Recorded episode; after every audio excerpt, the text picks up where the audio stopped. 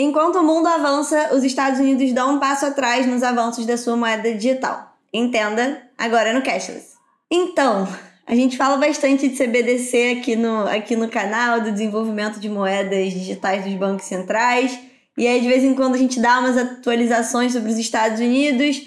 E a atualização que teve lá é muito curiosa, né? O governo do estado da Flórida proibiu a emissão de uma CBDC. Não tinha, né, necessariamente, não teve nenhum anúncio de que teria um dólar digital especificamente.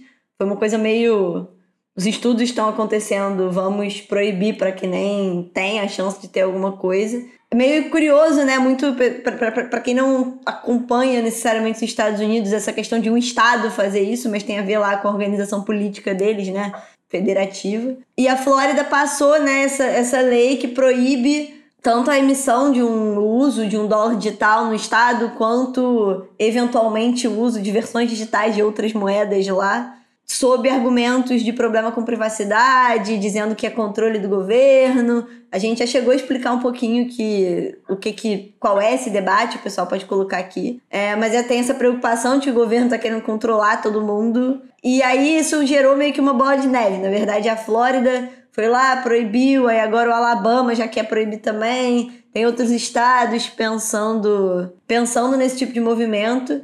É um movimento que vai, na verdade, na, na contramão do que outros países estão fazendo. Não que não exista a preocupação, essa preocupação específica de privacidade em países que são mais pró é, CBDCs, tem, mas a forma de lidar tem sido muito mais como vamos corrigir do que esses estados dos Estados Unidos que estão assim, não, não pode ter, vamos proibir. É até difícil entender como é que eles pretendem, né, proibir esse tipo de coisa, se é só alguma.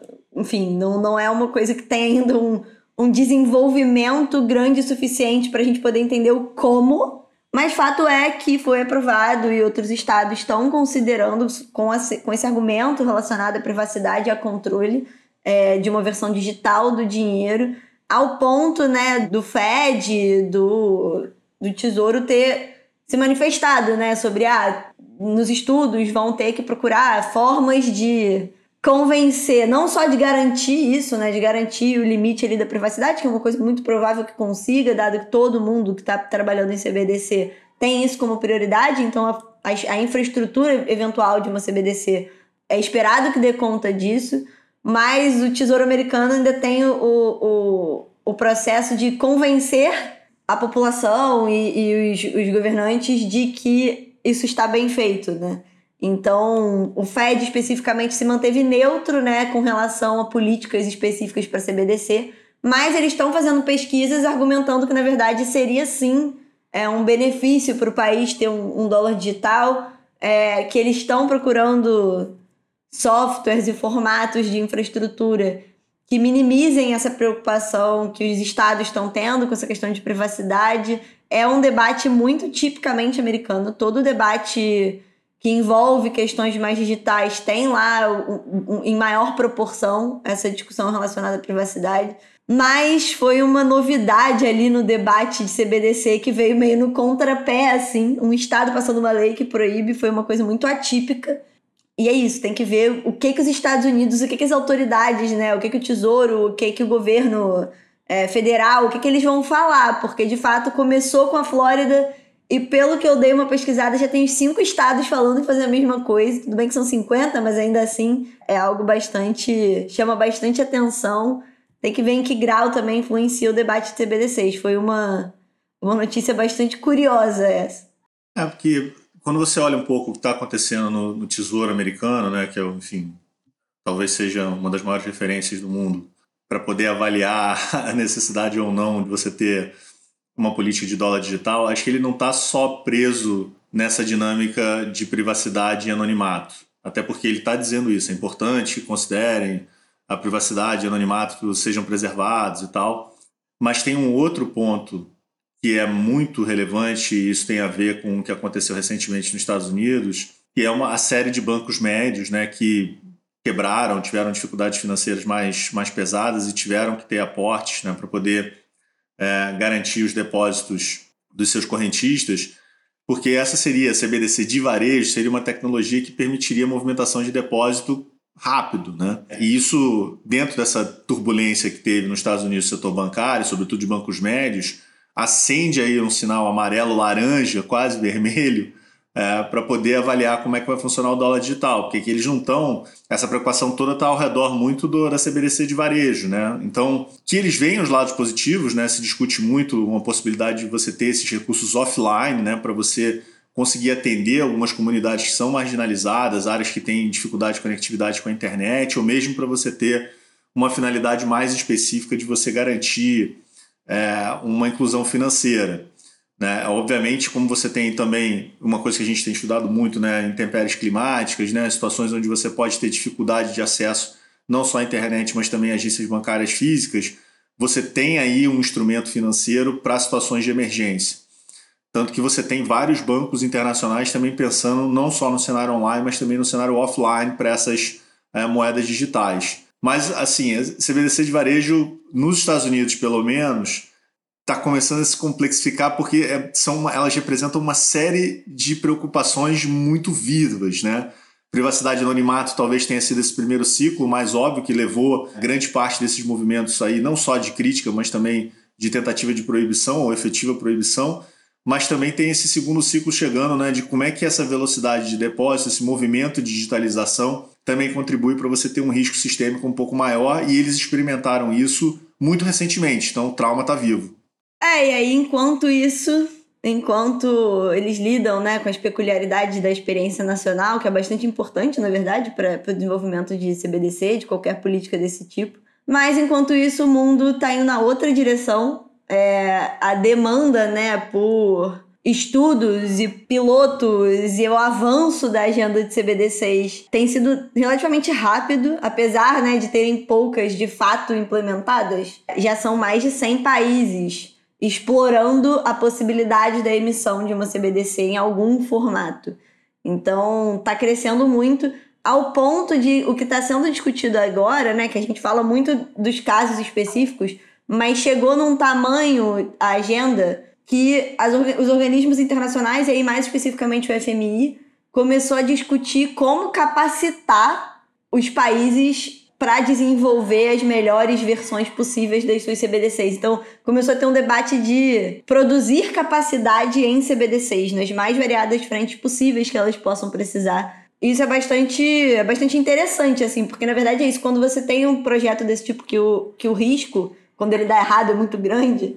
Acho que o VMI percebeu que é uma agenda importante, mas que ao mesmo tempo tem várias dessas preocupações que são válidas e construiu um projeto, na verdade é um projeto bem grande, de produzir o que eles chamam de um handbook, né, um manual de CBD6, com estudos para atender, na verdade, as mais variadas demandas. A gente já falou que algumas vezes que CBD6 começaram com mais força nos países em desenvolvimento, é, nas economias emergentes ao invés nas economias desenvolvidas, muito pela maior percepção de casos de uso é, mais óbvios, mas com mais de 100 países estudando o assunto, o FMI resolveu juntar esforços para fazer uma produção bem grande, voltada para o resultado dela garantir a capacitação das, das autoridades é, regulatórias dos países de conseguir desenvolver um projeto implementável com que garanta né, essas questões de segurança, de privacidade, né, estabilidade do sistema financeiro.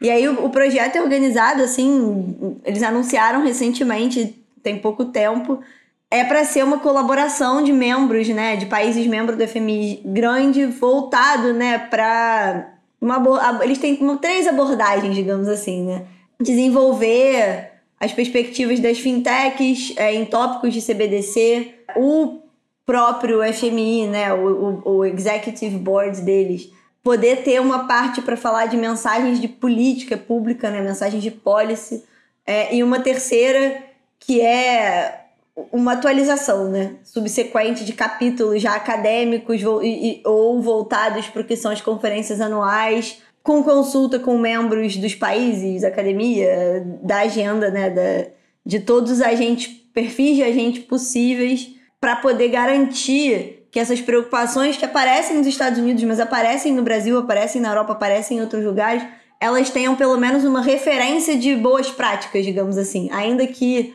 boas teorias, né? Tem pouca prática em cima de CBDC, mas quais seriam os direcionamentos principais, as diretrizes que poderiam ser seguidas. Essa, eu acho assim, essa discussão de capacitação é uma discussão bastante interessante, né? É, é, é pouco feita às vezes aqui no Brasil, mas essa preocupação já de órgãos internacionais de ter um, um direcionamento mais coordenado sobre CBD6, ele mostra isso, que na verdade é um movimento global, tá quase todo mundo querendo, pelo mínimo, ver quais seriam as possibilidades para uma versão digital das suas próprias moedas.